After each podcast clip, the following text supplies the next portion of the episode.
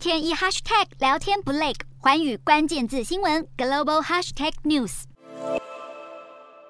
美国商务部二十八号公布的最新数据显示，美国四月到六月的第二季国内生产毛额，也就是 GDP，负成长百分之零点九，加上前一季负成长百分之一点六，已经是连续两季经济负成长，符合技术性衰退定义。面对市场担忧美国经济陷入衰退，总统拜登出面安抚民众，强调美国经济没有衰退，也表示在联准会采取行动抑制通膨之际，经济成长放缓并不令人意外。虽然最新数据显示美国 GDP 连两季收缩，但投资人普遍认为经济低迷会促使联准会结束激进的升息行动，带动美股四大指数连续第二天上涨。纳斯达克收红超过百分之一，创去年四月以来最大升幅。标普五百同样涨破百分之一，市场更预估四大指数本周整体走势将收涨，并创下去年初以来的最佳单月表现。